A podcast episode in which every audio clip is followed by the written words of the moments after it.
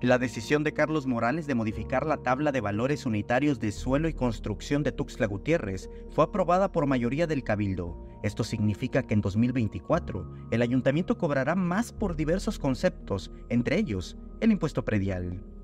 Sin embargo, en esta ocasión ya no todos los regidores y las regidoras estuvieron de acuerdo, como en otras ocasiones.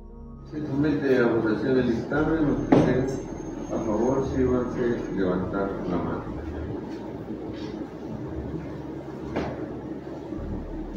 Se aprueba por...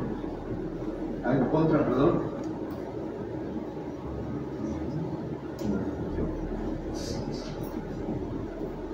Se aprueba por mayoría con dos votos en contra y una abstención.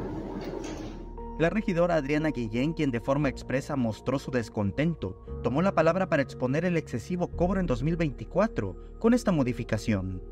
Bueno, es por ello que considero que es innecesaria el subir la tabla de valores de, de suelo porque estamos, estaríamos cobrando a la población de Tuxtla tres impuestos sobre el mismo impuesto predial.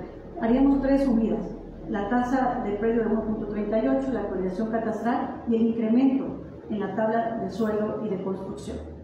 Y es que al modificar esta tabla de valores, incrementará el costo de viviendas, pero al mismo tiempo, por ende, impuestos como el predial, permisos de construcción, traslado de dominios, multas y otros. En este primer ejemplo es un ejemplo de la Quinta Norte y es un predio que actualmente tiene un valor del metro cuadrado de 4.165 pesos y que en esta propuesta que está por votarse tendría un incremento de, aquí tenemos, 8.040 pesos.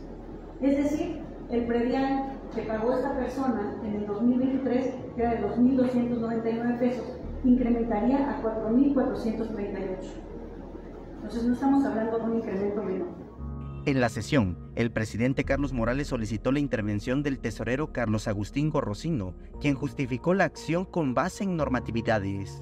También quiero comentar que las tablas de valores en un análisis que hicimos se encuentran por debajo de los valores de varios municipios, incluyendo de, de Pichucalco, de, de Reforma, este, de San Cristóbal y casi, y casi de los más representativos. Hay un rezago en los valores, por eso la importancia de actualizarlos.